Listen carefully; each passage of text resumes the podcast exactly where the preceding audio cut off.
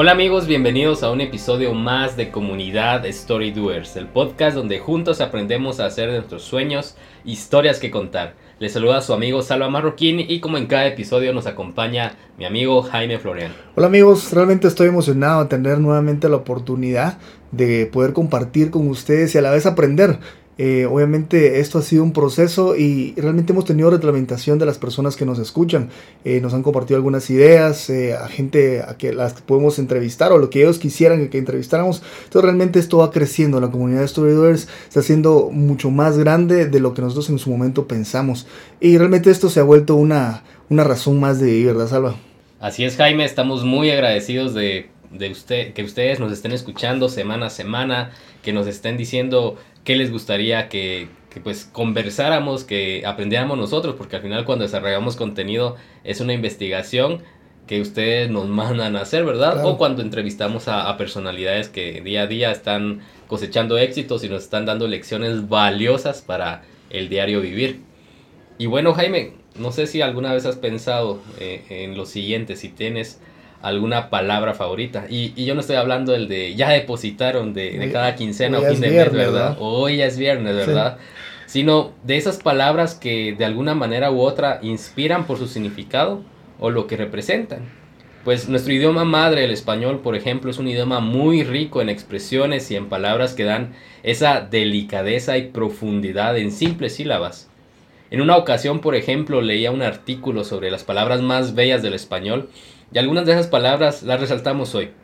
Quizás ustedes las emplean al escribir o comunicarse, quizás no.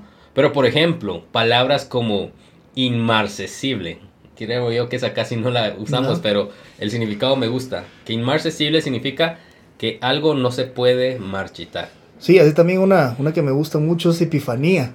Es un, es un momento de sorpresiva revelación. Es cuando algo se nos ocurre de repente, ¿verdad? Y me gusta mucho la palabra, sí la, la he implementado en algunas ocasiones, pero, pero sí suena así como muy fantasioso, muy de, canción romántica, ¿no? Igual, sí, me gusta igual etéreo, que significa extremadamente delicado y ligero, algo fuera de este mundo. Inefable, algo tan increíble que no puede ser expresado en palabras. Y una de las que antes de grabar hablábamos con Jaime como eran nuestras palabras favoritas. Eh, en mi caso hace como 10, 15 años que lo escuché, que es serendipia, que es el hallazgo afortunado e inesperado que se produce cuando se está buscando algo distinto. Sí, y a mí también me encanta, eh, realmente es algo que, que, me ha pasado y, y, obviamente todas estas palabras son bonitas, obviamente tal vez no vamos a implementar siempre, pero realmente viven en nosotros. La serendipia, si te has dado cuenta, Salva, es cuando pues uno está haciendo algo, eh, bueno, piensa en algo. Yo creo que la otra vez vi también un ejercicio para, para poder tener esa serendipia o serendipity, que se le dice en inglés, y de hecho yo lo conocía, como te decía antes, solo como en inglés, pero realmente es cuando querés algo, pero realmente no estás pensando en eso, sino que haces una actividad y la forma que decía un ejercicio es que, digamos, tienes una idea, pero no te enfoques tanto en la idea, anda a correr, anda a hacer un ejercicio, caminar y de repente te va a aparecer, ¿no? Entonces... esa es la idea y me gusta mucho la palabra y por eso nos identificamos mucho porque realmente eso esperamos cuando somos creativos, cuando queremos algo, alguna idea que, que se formalice, aparece del nada, ¿verdad? Pero nuestro subconsciente está procesando, nuestra mente está procesando y de repente nos da ese chispazo, ¿verdad? Y cada idioma tiene esas palabras, esos términos que, que hacen rico y significativo su idioma, como decías hay términos o palabras que no existen en nuestro idioma. Yo creía que serendipia no, no existía, ¿verdad? Hasta ahora, pero se expresa una idea tan concisa que deberíamos usarla como, como por ejemplo, la, no sé cómo pronunciarlo muy bien, pero es Magnikla Pinapatay. Así no sé si se escribe, pero palabras del lenguaje de las tribus yamanas de Tierra de Fuego en Argentina significa o expresa que es una mirada entre dos personas, cada una de las cuales espera que la otra comience una acción que ambas deseen, pero que ninguna se anima a iniciar. Y como te decía antes, parece como que fueran de canción, ¿verdad? Pero realmente esta si la vemos, solo que es muy difícil mencionarlo. Pero, pero es tan bonito, ¿verdad? De ese momento que no podemos decir en palabra, en una palabra en español. O sea, no sé qué podría decirse en español o en inglés. una frase para Ajá, hay una frase completa para eso, pero qué bonito que hayan palabras para eso, ¿verdad? Por ejemplo, hay una que se llama, que se dice, va, Bilita Mpash, que es en idioma bantu, y es el eh, eh, esta palabra nos ayudaría a, explicar lo que es opuesto a una pesadilla. Se trata de un buen sueño, pero más que todo de un sueño maravilloso, esos sueños que te despiertas y, quisieras Ah, estar en el sueño. Igual está Luftmensch, eh, un soñador en contemplación constante, sin oficio, profesión o fuente de ingresos. Defini- definitivamente esto es lo contrario a Story Doers, ¿verdad? Sí, un Luftmensch. Luftmensch. Por ejemplo, también hay una palabra en danés que, que les gusta mucho, a- que ha tomado como relevancia, que no la puedo pronunciar, pero vamos a decir. Eh, IG, por ejemplo, que es danés, un, un dialecto danés, dice, es el sentimiento cálido que resulta de sentarse con amigos y compartir alrededor de una fogata. Mm, O sea, existe se- una palabra para eso, ¿verdad? Eso se, se podría asimilar para, para lo nuestro. Em, también está, bueno, yendo a otro, ¿verdad? Irusu, que es fingir que no estamos en casa cuando alguien llama a la puerta. Este porque más de alguna vez nosotros lo hicimos, ¿no? Sí, y, esta es, una decir. palabra japonesa, por ejemplo, ¿verdad? Eh, por ejemplo, otra palabra japonesa, eh, boqueto, que es el acto de mirar a la nada sin ningún motivo aparente. Mm. Que creo yo que en inglés sería el daydreaming, por ejemplo. Daydreaming, ajá. Sí, hay otra que, que a mí me ha pasado por alto, que es cafune, que es en portugués. Es cuando deslizas tus dedos suavemente por la cadera de un ser querido. Nuevamente algo romántico, ¿no? Que no sabemos si en una palabra, ¿verdad? Sí, exacto. Y bueno, eh, como te mencionaba, hay un idioma que quizás lo sentimos lejano, enigmático o de fantasía, pues por la lejanía que estamos entre los latinos y el continente asiático, pero a la vez es un idioma fascinante. Supongo que hay alguna palabra en algún idioma para eso, ¿verdad? Que sea, esté lejano, pero es fascinante al mismo tiempo. Y yo estoy hablando del idioma japonés. Ya hablábamos de boketo y de iruso, pero por ejemplo tienen algunas palabras más eh, por ejemplo, koi no yokan, que es la seguridad cuando conoces a alguien por primera vez de que van a enamorarse. Wow. Un concepto romántico, estamos Sí, románticos. Sí, seguimos con lo romántico, ¿verdad? Bueno, y ahorita la, la, la próxima, eh, casualmente estaba leyendo hoy, hoy que hoy es viernes que estamos grabando este, este episodio, y, y Tim Ferriss tiene, al cual yo estoy suscrito, ¿verdad? Es un boletín eh, semanal que, que sale siempre los viernes, eh, que se llama eh, The, Bullet, The Five Bullet Friday, eh, que lo que muestra es las cinco cosas que han sido relevantes para él en la semana, ¿verdad? Eh, que si no lo siguen, se lo recomiendo bastante. Él, él compartió precisamente esta palabra, es sundoku, y es el arte de acumular libros por placer. Creo que nos pasa a nosotros, ahorita Ah, estoy viendo tus libros también que tenés, que uno, uno acumula, y no solo libros, sino que también, eh, bueno, hay incluso aplicaciones que creo que la usan más de, de poder acumular, digamos, lecturas.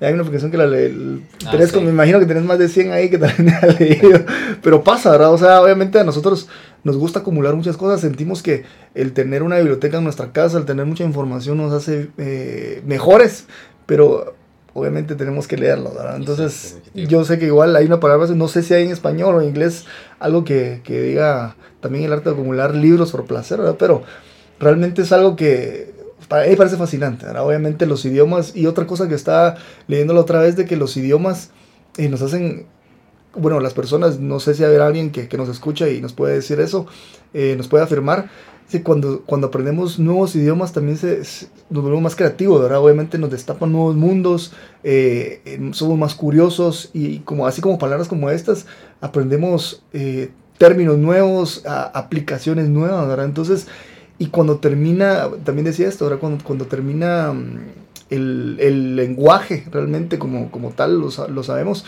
es cuando empieza la creatividad. Entonces, cuando sabemos decir algo sin realmente tener un idioma específico, ahí es donde vemos la creatividad. Y aquí vemos con esas palabras todo esto, ¿verdad? Hay mucha creatividad, hay formas de, de desvelar el mundo que nosotros no sabíamos y oportuno a los que les guste eh, aprender nuevos idiomas y a los que no, pues hay formas diferentes para hacerlo, ya lo mencionábamos antes, ¿verdad? Sí, seguro. Y, y bueno, cerramos con una quinta palabra en japonés, quizás una de las más hermosas que, que he aprendido y que es el tema central de, de este episodio número es. 33, y es la palabra ikigai. Significa la razón de vivir, eso que hace que te levantes cada día y para encontrarlo debes tener una profunda búsqueda interior. Otros la traducen esta palabra como la felicidad de estar siempre ocupado, o como vivir con propósito, o, o el propósito en acción.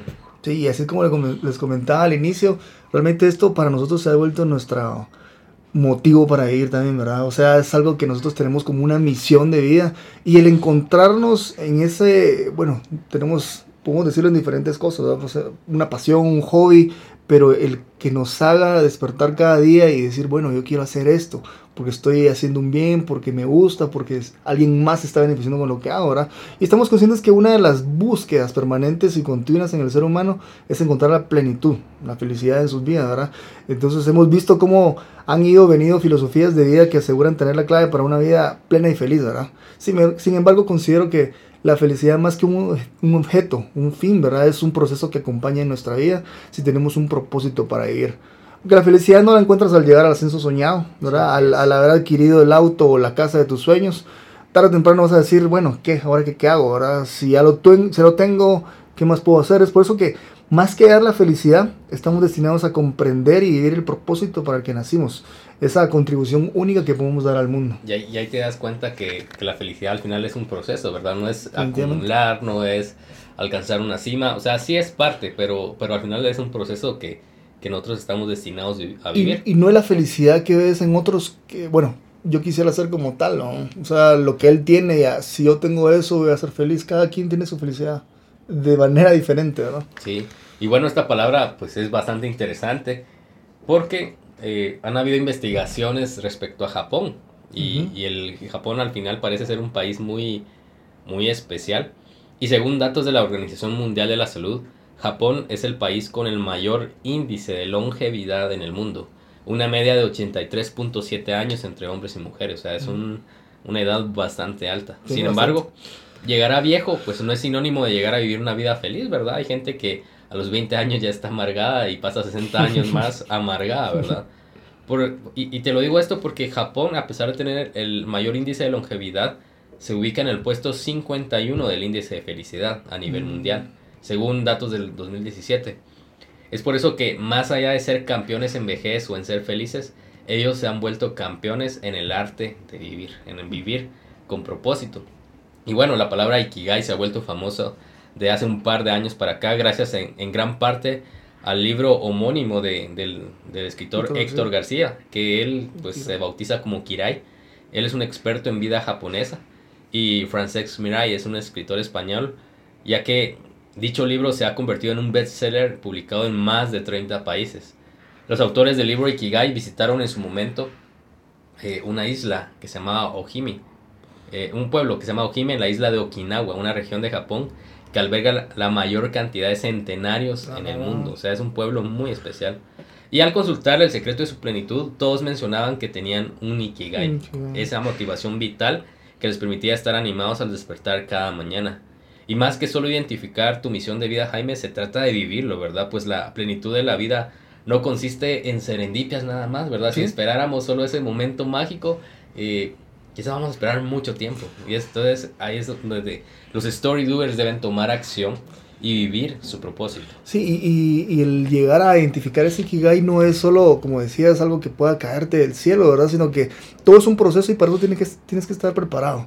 Yo estoy seguro que no solo el hecho de que tienen un propósito y se desgastan ellos por, por, por lograrlo, eh, es como son felices, sino que ellos es un proceso, bueno, de me cuido yo también, soy feliz también porque mi cuerpo está bien, porque mi, mi, espíritu está bien, porque los que me rodean están bien y, y, yo me siento feliz por ello, ¿verdad? No solo porque ya llegué a algo, porque tengo ese motivo y lo cumplí, sino que es un proceso en donde también yo me tengo que cuidar y tengo que estar listo cuando llegue mi oportunidad de, de, ser feliz, ¿verdad? Mi oportunidad de, hacer algo por los demás, de hacer algo que me motive a mí, que sea, sienta pasión.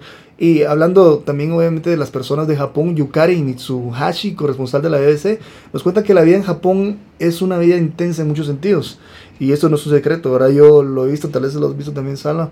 Eh, hay unos documentales que hablan al respecto, pero para un trabajador japonés eh, de las grandes ciudades, su jornada comienza en el metro, en un estado de sushizume, término que se usa para comparar a las personas apretujadas en el tren con el arroz empaquetado en un sushi.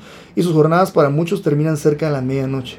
Eh, como te decía en los documentales, la otra vez estaba viendo yo personas que viven en, en los cafés, internet, no sé si ya viste esto Imagínate que puedes ser feliz con eso. O sea, e, estar en un cuadro, no sé cuánto podrá medir un cuadro de estos, de un café internet, pero no tenés ni siquiera privacidad, no tenés oportunidad de aire libre. Eh, no, no, nada. Entonces, qué difícil para decir. Y no, lo, no vemos tan lejos esto. Lo vemos también en nuestros países. Eh, en, Guatemala hay personas que viven escasos recursos en lugares muy pequeños, donde no tenés privacidad y ahí vas, no es metro, pero vas en, el bus, en la camioneta, ¿verdad? y viendo cómo comen ahí, cómo duermen al mismo tiempo. Entonces vemos que el día... horas comienzan desde muy de madrugada. De muy de madrugada. A personas que viven en el interior, tienen que salir a las 3 de la mañana para venir aquí a las 8. Y se van y regresan a su casa a las 12 solo a dormir. Y otra vez a las 3 despertarse. Entonces es difícil ver esto. Y, pero sin embargo, el, el Ikigai trata de encontrar propósito diario y continuo aún en las rutinas de la vida. No se trata de que el que trabaja más gana más o hace más, sino que aquel que con lo que hace encuentra significado para mejorar su vida y la de los demás. ¿Cuándo es la edad ideal para encontrar tu Ikigai? Ideal la adolescencia, esa etapa turbulenta donde queremos ser lo que vemos de nuestros role models, lo que te mencionaba antes, pero estos cambian a la velocidad y realidad de, las redes sociales. Y nuestros cambios emocionales, los estudiosos de esta filosofía hablan que mientras más temprano, mejor. Sin embargo, pues para lo que para los que no nos sucedió ninguna epifanía en la adolescencia, ¿verdad? El momento clave para encontrar tu razón de vivir, tu ikigai, es cuando te das cuenta que lo que haces no te ha llenado ni te está dando satisfacción. Vemos cada vez más usual que personas estén en trabajos que los vuelven estresados y depresivos, cambiándose de trabajo no porque van a encontrar plenitud, sino porque van a recibir un cheque más grande, ¿verdad? Entonces, eh, en ese momento de frustración creo yo que es, es, bueno comenzar una fase de exploración y decir, bueno, yo qué quiero para, para mi vida, ¿verdad, Jaime? Así que para poder desarrollar un Ikigai en nuestra vida, deberíamos comenzar a cuestionarnos. Eh, en este libro que les mencionaba de Kirai de Francesc Miralles, uno de los autores de este bestseller, recomienda que nos hagamos cuatro preguntas. Así que, amigos story doers que nos están escuchando, eh, pregúntense con nosotros lo siguiente. La primera es, ¿Cuál es mi elemento? Hay personas que se sienten cómodas haciendo cosas solas y a las que les estresa estar en grupo, plantea el experto, plantea Francesc.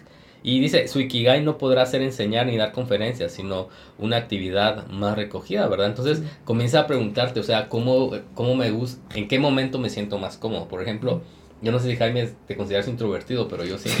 Sí, por eso yo también estaba así como... Mm, ¿Cómo le hago esto, verdad? Porque a la vez hay una mezcla de los dos, ¿no? Sí, en mi caso igual, o sea, yo soy una persona introvertida. Eh, por ejemplo, la vez pasada estaba en una asesoría y, y, y, y agarré mi, mi hora del almuerzo, me fui a sentar a una mesa y comencé a comer solo porque para mí es una forma de recargar energías, ¿verdad? Cuando se presenta una persona y me dice, te voy a hacer compañía para que no comas solito. O sea, fueron como 20 minutos. O sea, te quiso hacer favor, pero... Sí, me quiso hacer un favor, pero realmente para mí no funciona así, ¿verdad?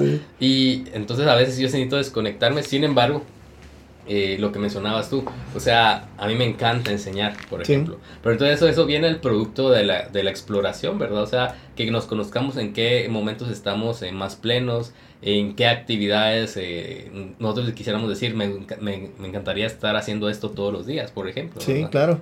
No, y, y, un tema ahorita que, que mencionaste esto, recuerdo que, mm, no sé si fue Tony Robbins que mencionó esto, pero no me recuerdo bien la frase, soy malo para la memoria, ya te has dado cuenta y se han dado cuenta de también, pero habla sobre el, el éxito, el, resultado de lo que tú quieres hacer, el éxito está en cuánto tú puedes soportar, en cuánto tú estás dispuesto a, incluso en estar en certidumbre. Entonces, a mí me gusta también retarme. O sea, yo sé que soy muy tímido, así como decís, pero realmente me gusta decir, bueno, si yo soy tímido y hago esto, pero igual me gusta eh, compartir, me gusta enseñar, eh, mentorear a alguien, entonces yo veo hasta dónde puedo llegar también, ¿verdad? Y digo, bueno, esto, lo que yo soporto estar en público, yo sé que no a todos les gusta estar en público y enseñar, pero a la vez está la satisfacción de que quieres hacer algo. Entonces, es soportar eso, ¿verdad? Y, y a veces extralimitarte, pero obviamente si te sentís bien, ¿verdad? ¿Cuál es ese tu elemento? Y si realmente eh, estamos haciendo las cosas porque queremos, ¿verdad? Porque porque queremos alcanzar algo mejor de lo que, tenemos actualmente. Y también la, siguiente pregunta es, ¿con qué actividades me pasa el tiempo volando? Este es otro indicador de que se trata de una pasión por desarrollar, asegura también Francés. Y, es cierto, ¿verdad? A veces pasamos, puede ser tiempo con nuestros amigos, nuestra familia, eh, pero también está el tiempo de algo, una actividad que yo disfrute, así como escribir, Salva. A vos también te gusta escribir, leer. A veces nos pasa el tiempo y vamos cuenta, wow, escribí esto en dos horas y no me di cuenta que era dos horas, ¿verdad? Igual hacer de nuestro trabajo algo que realmente, digamos, como que fuese un hobby, algo que nosotros estamos disfrutando cada segundo y se nos pasa el tiempo volando, ¿no? Entonces es muy importante saber si realmente esto nos está pasando en lo que estamos haciendo. Exacto. Analizar realmente si esta pregunta que nos hacemos en este momento y nos hacemos constantemente en lo que estamos haciendo, decimos, bueno, sí. y, estas preguntas no es para que, porque quizás uno está pensando ahorita, bueno, estoy pensando en mi hobby o mi deporte favorito. Sin embargo, si en tu trabajo te sientes así, que el tiempo pasa volando, ¿verdad? Pero porque lo estás disfrutando, es una buena señal de que estás en un lugar correcto posiblemente, ¿verdad? Y, y, la tercera pregunta que, que, los autores de Kigai nos, nos sugieren hacer es, ¿qué te resulta fácil hacer? Hay gente, por ejemplo, que tiene facilidad para poner en orden documentos, ¿verdad? O comprender diferentes puntos de vista. Hay gente que es buena escuchando, gente que es buena hablando también gente que es buena colaborando, prestando un servicio. Entonces, habría que preguntarnos qué nos está resultando fácil hacer, ¿verdad? Sí, pues muchos también podrán decir, a mí me parece increíble porque en, algún momento yo no, no, tengo tanta paciencia, ¿verdad? Para algunas cosas. Hay otros que yo veo que tienen mucha paciencia. Hay otros que son, tienen un llamado especial en ciertas actividades. Y aquí es esto, o sea, también encontrar qué tan, fácil es para ti hacerlo, pero también si alguien más te puede apoyar en ese proceso, ¿verdad? Siempre lo hemos dicho, ¿verdad? Que es importante ver en qué podemos, en qué somos débiles, pero no solo verlo y quedarnos así, ¿verdad? Sino que ver quién nos puede apoyar en ese proceso. Pero sí, muy importante saber esto, de qué somos buenos también, ¿verdad? Que es fácil para nosotros hacer y aportar eso a, los demás. Y qué te gusta, otra pregunta es, ¿qué te gustaba cuando eras niño? Podemos saber si nuestro Ikigai está en actividades artísticas, intelectuales, de ayuda a los demás, de pensamiento científico, etc. Y Fíjate que hace poco eh, también tuve una, un, momento muy bonito porque yo tengo una banda, tal vez no sé si he compartido a todos los demás, pero em, y, en este momento estamos en creación de, de, música. Esto yo lo hacía, bueno, yo tenía que 14, 15 años cuando empecé a escribir música. Ya lo había dejado hacer hace unos 6 años y volví otra vez a hacer canciones y yo, wow, me siento un momento bonito o sea, un momento en donde yo, a mí también se me están ocurriendo nuevas cosas, estoy siendo más creativo y me estoy dando cuenta que me gusta. No tanto tal vez para dedicarme a esto para, para siempre o, laboralmente, pero esto me ayuda también a darme un momento a mí de, de, paz, un momento de, de, tranquilidad.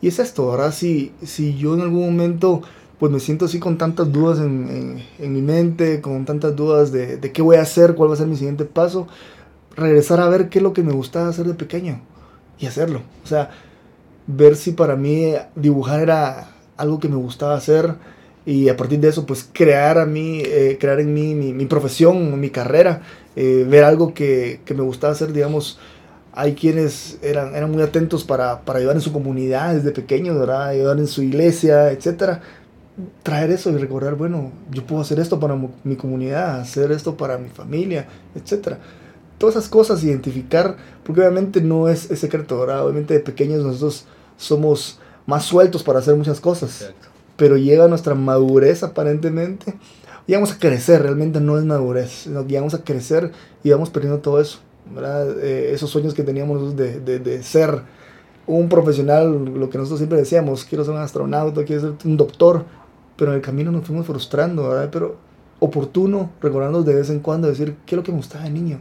y volver a, ver qué es lo que, bueno, qué dejé de hacer y por qué lo dejé de hacer y retomarlo, ¿no? Oportuno. Exacto. Y bueno, estas cuatro preguntas nos llevan a, a cuatro como declaraciones o cuatro áreas en las que nosotros deberíamos estar explorándonos. Y para explicarlo de una mejor manera, pues estos autores han creado un diagrama que se ha vuelto famoso. Y de hecho yo la palabra la escuché en, una conferencia de, de, un expositor colombiano, ¿verdad? El Ikigai.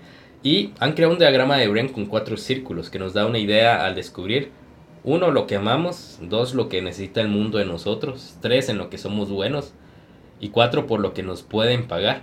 La actividad o meta de vida que se intercala con todas estas preguntas, con todas esas cuatro áreas, debería ser nuestro Ikigai. Por ejemplo, lo que amas. Y si lo unes con lo que necesita el mundo, ese podría ser tu misión. Si unes lo que necesita el mundo y aquello por lo que te pueden pagar, vas a encontrar tu vocación. Si unes lo que te, aquello por lo que te pueden pagar y en lo que eres bueno, puede ser tu profesión, por ejemplo. Y si unes lo que amas con lo que en lo que eres bueno, encontrarás tu pasión. Entonces, el Ikigai, según estos autores, es la unión de tu pasión, de tu misión de vida, de tu vocación y de tu profesión. Entonces, Jaime, ahí te das cuenta eh, la importancia de, de, la exploración, ¿verdad? De hacer ese ejercicio eh, en donde, te digo yo, por ejemplo, casos en donde he conocido ingenieros químicos que ahora se dedican al mercadeo, por ejemplo, expertos en marketing. Y tú, yo tuve un profesor en la, en la universidad que así fue, ¿verdad? Era ingeniero químico y ahora un experto en marketing, ¿verdad? ¿Por qué? Porque no se limitó a decir, bueno, mi profesión es ingeniero químico, voy a dedicar los 50 siguientes años de mi vida a ser un ingeniero químico. Si ese es tu, tu asunto y te gusta, excelente, adelante. Pero si no, no está mal hacer una pausa en la vida y decir, bueno, ¿a qué vine, verdad? Eh, piensa ahorita, por ejemplo, en una de las de los futuros entrevistados que, que tendremos en, bueno, en uno de los próximos episodios, el que le sigue, ¿verdad? Sí, Entonces damos la, la, sí, ya que tenemos que la exclusiva. Philip Wilson, por ejemplo, de Cofiltro, va a estar en el episodio 34, así que realmente esa, esa entrevista que hicimos yo me la disfruté muchísimo. Pero él, por ejemplo, siendo un empresario a los 40 años, se preguntó qué voy a hacer con mi vida de aquí en adelante, ¿verdad? Y eso lo llevó, esas decisiones, a, a, hacer lo que Ecofiltro es hoy, ¿verdad? Eh, que es una empresa con, de carácter social, pero excelente, una empresa excelente, ¿verdad? Y, y, se funciona, ¿verdad? No sé qué edad tengas ahora que nos estás escuchando, en mi caso yo casi 32, Jaime 33. Sí. Y, 34. Casi 34. sí, 34. Pero nosotros en algún momento de la vida, yo me hice estas preguntas a los 25 años y, tuve que tomar decisiones en base a, lo que realmente yo quería tener como misión de vida y sí funciona, funciona esa exploración, ¿verdad? No estoy, no estoy hablando de algo de carácter como que, no sé, eh, tal vez religioso como un budista o algo así, ¿verdad? Claro, claro. Pero sí no estoy hablando de una exploración eh, en donde digas, bueno, ¿para qué soy bueno? Eh, ¿Cuál es mi misión? cuál es mi profesión, ¿verdad? Y, y ver de qué manera encaja y, y, puede que posiblemente encuentres, ya sea rápido o a través de un proceso más largo, lo que llamaríamos Ikigai, ¿verdad? La, la, la, idea es también empezar a, a, cuestionarte primero y saber si estás satisfecho en, lo, donde estás y lo que estás haciendo. Y ahora que hablas de, de Philip, tampoco no para adelantar mucho, ¿verdad? Pero esta persona, me, me imagino a varias personas que, que, son expertos en lo que hacen, son muy buenos y pueden hacer mucho dinero con lo, con lo que saben eh, él pudiera haber sido un, empresario de, muchas empresas, muchos emprendimientos y todo lo demás, y, haber tenido éxito, pero él dijo, bueno, voy a hacer esto.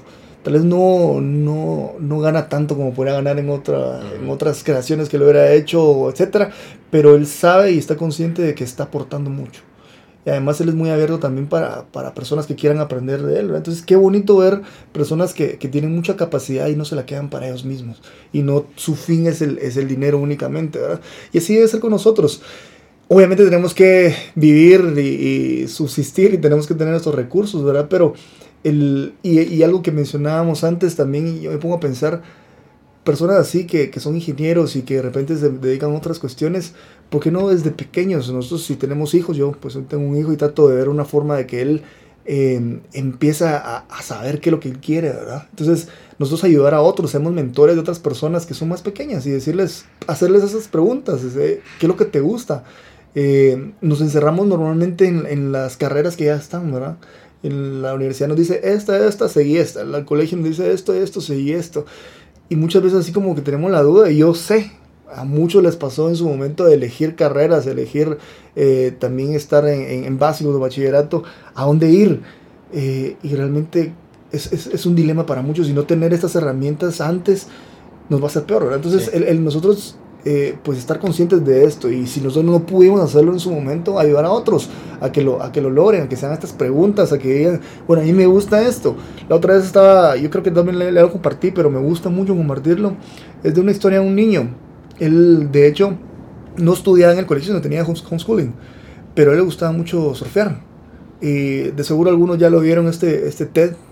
Eh, él habla de cómo tanto le gustaba surfear desde pequeño que él creó una empresa con otras personas más, Uno, ya, más grandes y surfistas eh, de tablas de surf. Y creo que también es así como eh, eh, entrenamiento para, para surfistas y, está creando una buena empresa, pues. Entonces, de algo que nos pueda gustar a nosotros. Aunque sea, miren que ahora es increíble que ahora, si nos gusta jugar videojuegos, ahora ya puedes ser un streamer sí. y ganar millones, pues. O sea, vemos ejemplos de varios que se dedican solo a eso. Entonces, algo tal vez hay un fuerte tabú en cuanto a eso en nuestra sociedad todavía, ¿verdad? Pero hay varias cosas que podemos hacer, que, que nos gusten mucho y a partir de eso crear una profesión, pero algo importante que, que, mencionabas también, y no me quiero hablar más, pero en el, en el episodio que hablamos de, de, empezar de cero, es eso, ¿verdad?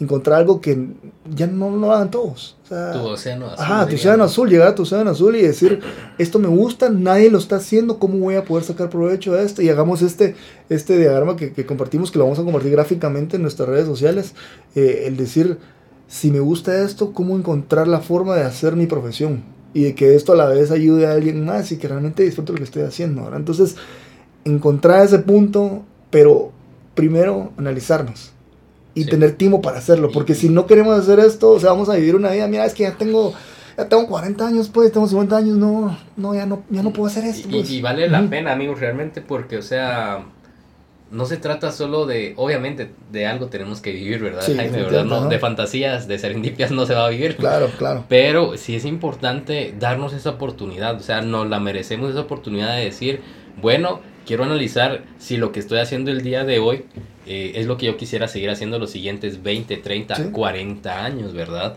Entonces, es, es, muy valioso que te tomes el tiempo, que pues puedas invertir, por ejemplo, en un coach de vida, ¿verdad? Eh, para poder, o si tienes algún mentor, poder platicar con tu mentor y, y sentarte y decir, bueno, eh, no estoy cómodo, o si estoy cómodo, entonces cómo poder seguir haciendo, expandiendo esa, esa, esa plenitud, ¿verdad? Sí, claro. Obviamente también eh, vemos que todo va cambiando, ¿verdad? Y obviamente algunos no quieren adaptarse al cambio y es ahí cuando ellos no están felices. Pero tenemos que estar conscientes de que todo va cambiando y de hecho tal vez algo que nos podemos dedicar hoy en, dentro de unos 10 años ya no existe esta profesión. Sí, y, y, vemos varias carreras que van a morir en su momento por lo digital, se lo va a comer, la inteligencia artificial también se lo va a comer. Eh, entonces, estar consciente de que tenemos que estar constantemente aprendiendo. Y bien lo decías, eh, contratar a un coach, eh, lo otro, leer constantemente, ¿verdad? Pero sobre todo, estar anuentes de que todo está cambiando, ¿verdad? Y que en algún momento nosotros... Y esto pasa, tenemos una licenciatura y creemos que ya somos licenciados, somos ingenieros o todo lo demás, pero si no estamos constantemente aprendiendo, eso no somos nada. El título que nos dieron es un papelito nada más porque ahí no sabemos nada. Y pasa, yo, yo he conversado con unas personas que, que son ingenieros, que, que tienen unas muy buenas profesiones aparentemente y no saben ni escribir yo les hablo de un tema relevante, no saben. Entonces, qué triste, ¿verdad? Tener supuestamente el licenciado, el ingeniero y no, y no, no sabes esto. Y, y, digamos, obviamente esto no es de la noche a la mañana, bien lo decíamos, ¿verdad, Salva?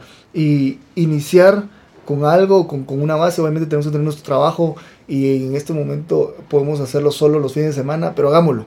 Eh, alguien que quiera escribir un libro, alguien que quiera, quiera empezar un podcast, que empecemos haciendo los fines de semana. Empecemos haciendo no sé, quiero aprender un idioma nuevo, quiero, no sé, ser coach de, de, ejercicios, de lo que sea, ¿verdad? Hay muchos que quieren hacer muchas cosas y no lo hacen y piensan que, ah, es que no tengo aquí, allá, no, empecemos desde, desde poquito. O sea, alguien que quiere ser escritor, empecemos escribiendo unas dos páginas cada semana, eh, escribimos, aunque sea cada día, escribamos una, una, un párrafo, pues, o sea, lo, que queramos hacer. Y para eso nosotros tenemos varias herramientas, de Salva, que hemos compartido ya en los episodios pasados. Por ejemplo, en el episodio 6, aunque esto es del 2018, es oportuno saber que cómo empezar a escribir nuestras metas. Primero, ¿qué lo, primero, ¿cuál es nuestro Ikigai? Así logramos hacerlo, ¿verdad? Eh, encontrar formas de cómo potenciar ese Ikigai, de cómo llegar ahí. Eh, primero, pues nuestras metas ya submetas, si podemos decirle así, ¿verdad?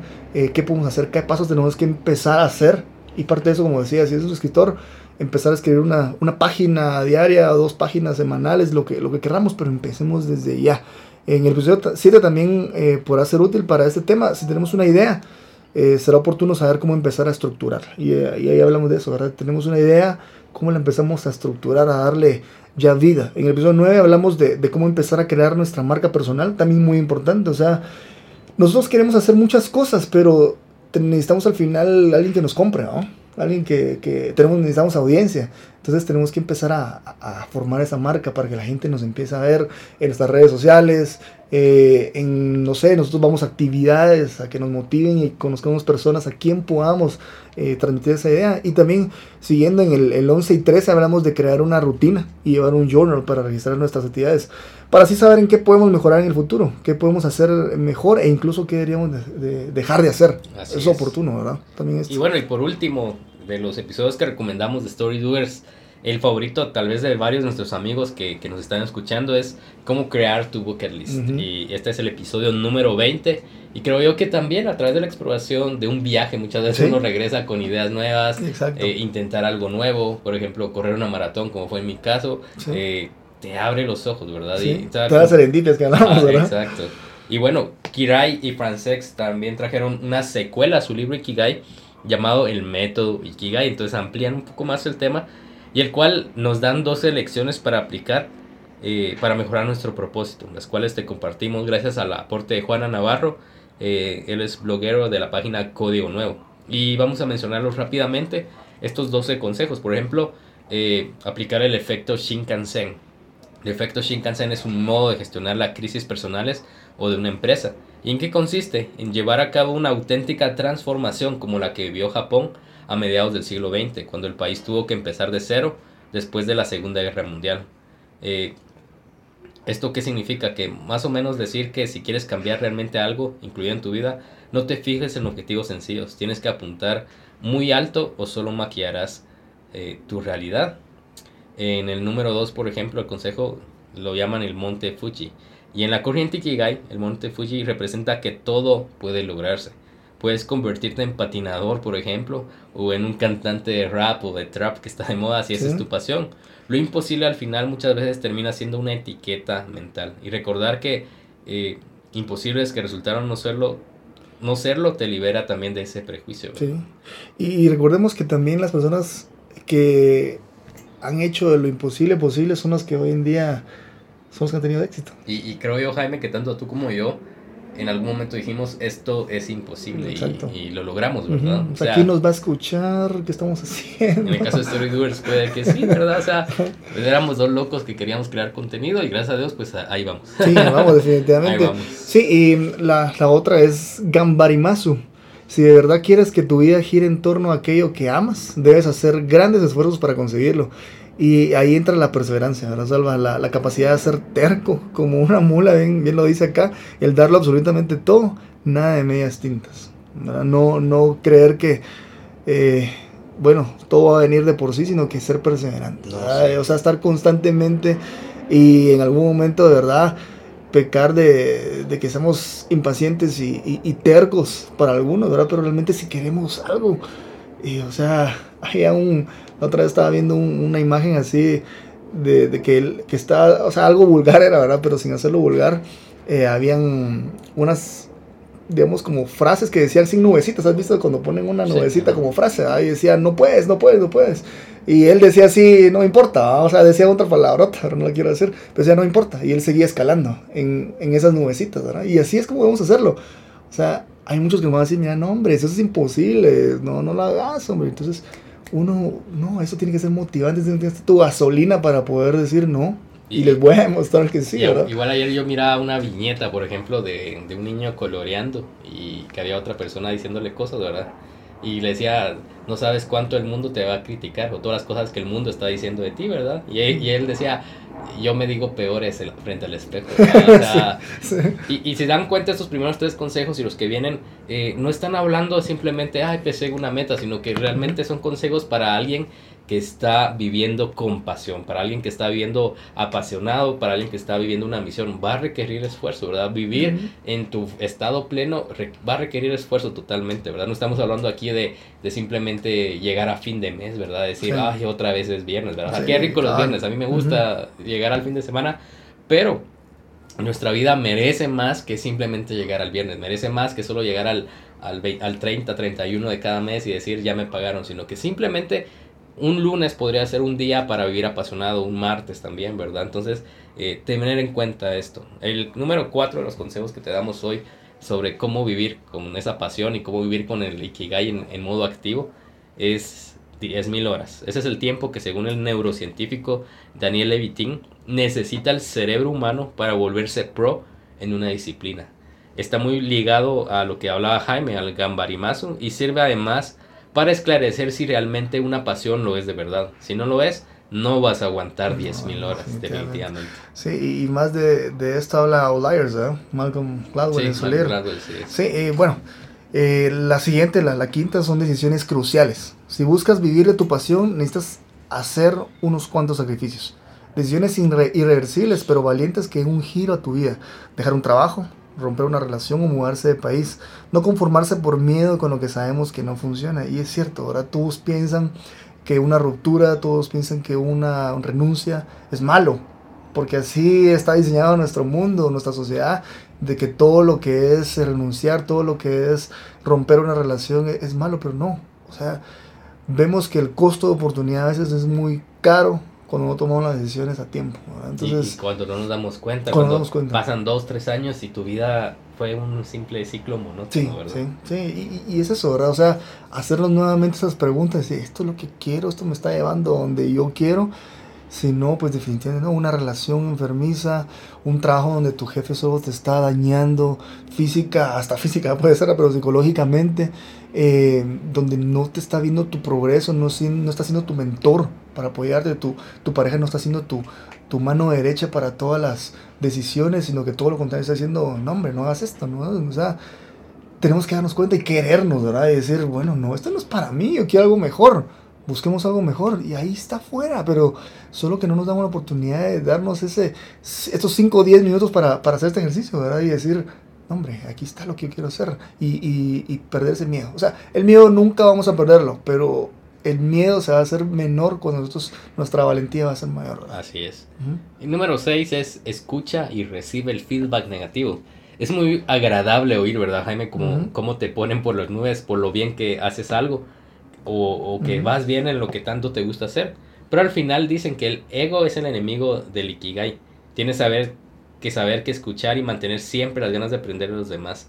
Hay que estudiar las críticas y mejorar a partir de ello, ¿verdad? O sea, si solo nos dicen a ah, qué bonito, nunca vamos a Sí, no sabemos realmente y, y, a veces tal vez no llegan a lo profundo. Y de hecho te puedo decir, quien emite críticas es porque sí te, te exploró bien. Sí. O sea, te dice, mira, hiciste esto mal no todos te van a decir, normalmente las críticas las recibes de gente desconocida. Y a veces, eh, bueno, yo puedo contar una experiencia, en su momento yo hice videos de YouTube, yo creo que, que supiste eso, pero en su momento los hice, ahora los quité.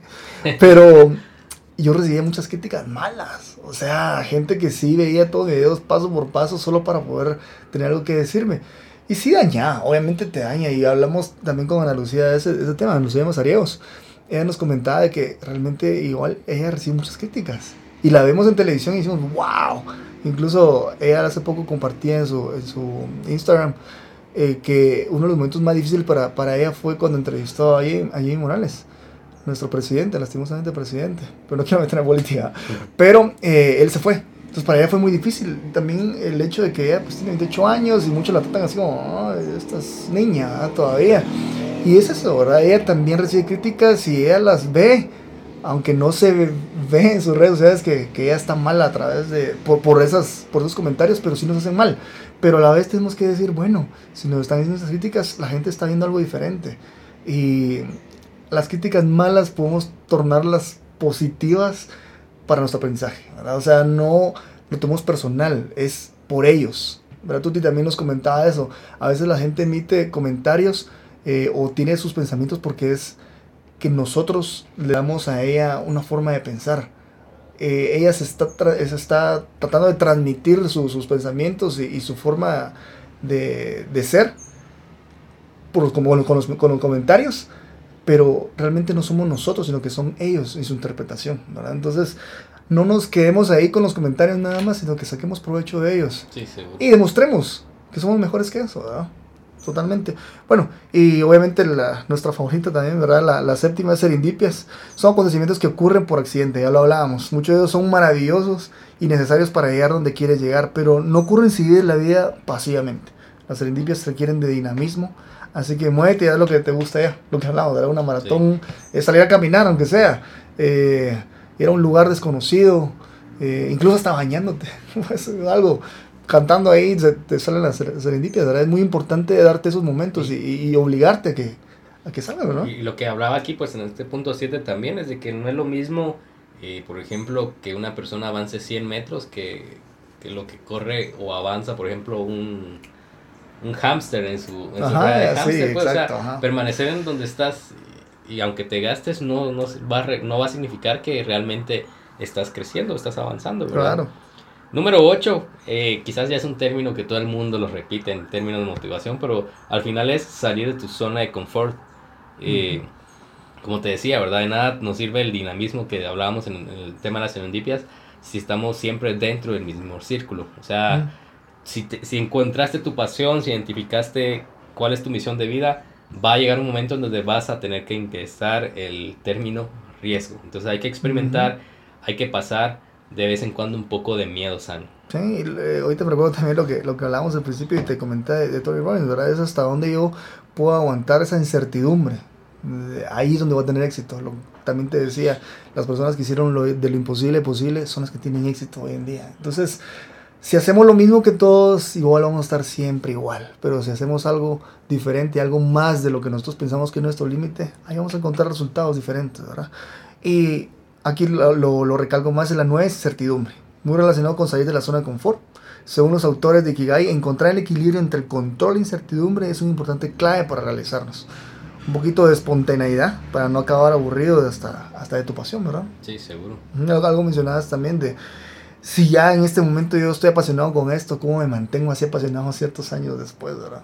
Entonces, encontrar esto, no hacer lo mismo una y otra vez, aprender otras cosas nuevas, conocer nuevas personas, eh, llenarnos de conocimiento nuevo, etc.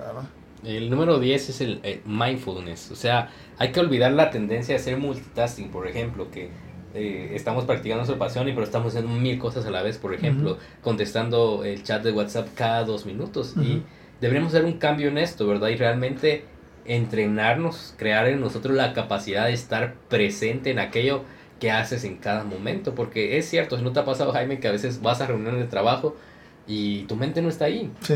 Ya estás escuchando por monotonía. Sí, porque igual tienes que cumplir, ajá, claro. Sin embargo, cuando nosotros practicamos un, un sentido de mindfulness, vamos a estar presentes, ¿verdad? O sea, entonces eso es algo que nosotros también debemos investigar, prepararnos y, y comenzar a, a, crearnos este reto que al final nos va a optimizar y al mismo tiempo nos va a liberar al mismo tiempo. Sí, algo la otra vez, yo creo que también te lo compartí, que dice que la moneda del futuro va a ser la atención.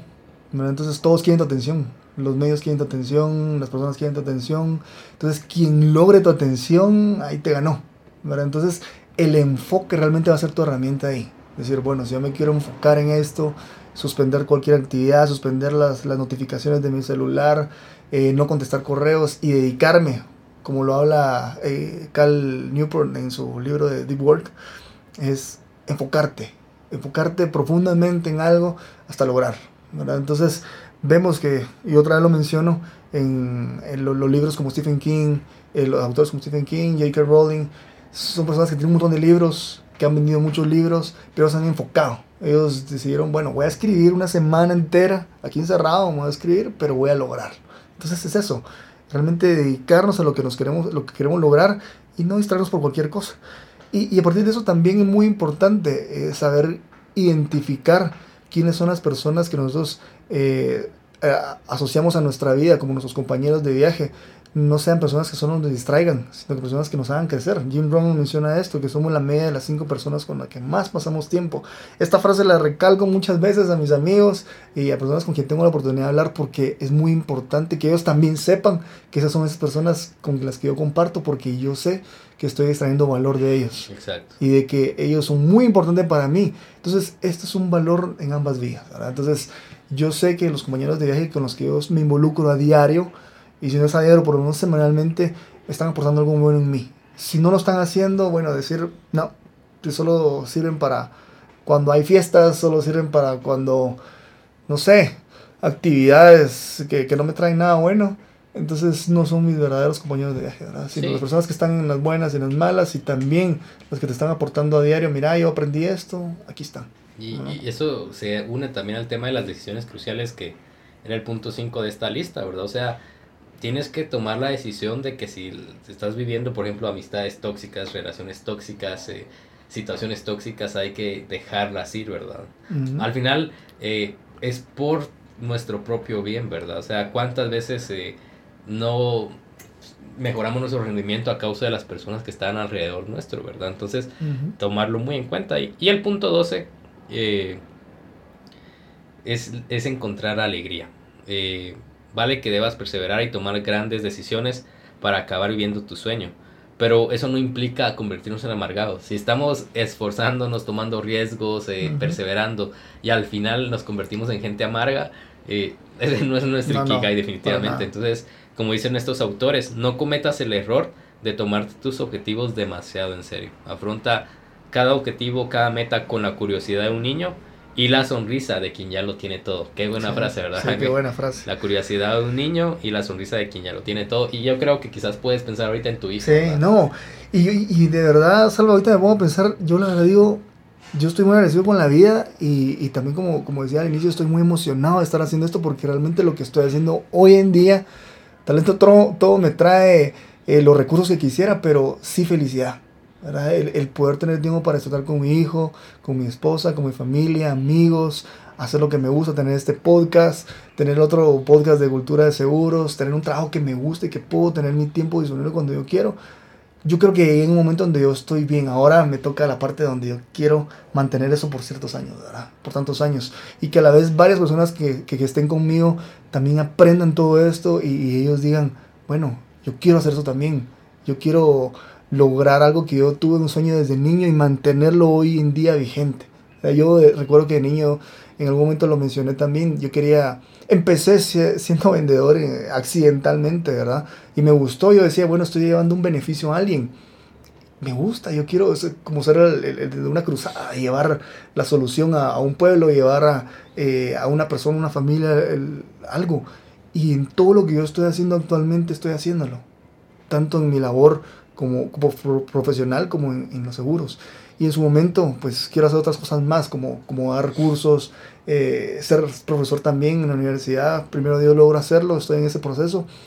Y también, o sea, un parte de este, este sueño que tenemos con Salva es llegar a más personas. Y también no solo llevarles información y ya, pues que con eso se queden, sino que llevarlos a la práctica. Parte de este proceso de creación de comunidades tutoriales también es llevar técnicas específicas, una guía específica para las personas. Pronto vamos a darles un poquito más de, de noticias al respecto, ¿verdad? Pero estamos queriendo crear algo más sólido para todos ustedes, ¿verdad? Y, y, no podría haber sido posible sin la ayuda de ustedes, de que ustedes nos han dado la oportunidad de llegar a ustedes, de, de absorber ese tiempo que ustedes tienen y aprovecharlo y decir, bueno, estamos aportando algo bueno a alguien más y ellos también. Están viendo que realmente esta, esta hora que normalmente hacemos para, para, para el podcast, estas personas que estamos trayendo al podcast, al final es algo que estamos aportando. Entonces, eso nos crea la felicidad diaria, ¿verdad, No, y, y pensando en esto, yo eh, hace como, bueno, los 25, 26 años, yo me pregunté, me hice estas preguntas, como, como les mencionábamos al principio, y yo decía, o sea, ¿para qué estoy acá en la tierra, verdad? Y, y yo creé, pues, mi misión de vida, ¿verdad? Y, y yo digo que Salva Marroquín nació para contribuir con la comunicación y el desarrollo de las historias significativas de, de las organizaciones y de, y de las personas a mi alrededor de esta generación, ¿verdad? Y, y creo que ese será mi legado, ¿verdad? Ayudar a comunicar las buenas historias y también desarrollarlas, porque no, ¿verdad? O sea, creo que Storydoers al final nació eh, por esto, ¿verdad? Con Jaime hace dos, tres años cuando comenzamos a explorar la idea, eh, queríamos y teníamos el deseo de poder contribuir de alguna manera a a nuestra sociedad, a nuestros amigos, a nuestra generación. Y esto ha despertado también otros sueños, otras metas, por ejemplo, cultura de seguros en el caso de Jaime. En mi caso, reviví Libro 67, que antes era un blog, ahora es un podcast. Y, y creo yo, Jaime, que también yo me encuentro ahora en una etapa en donde me siento pleno. O sea, he tenido que renunciar, por ejemplo, a, una oferta de trabajo, de, un empleo formal de 8 a 5, no los estoy desprestigiando, al final es excelente, ¿verdad?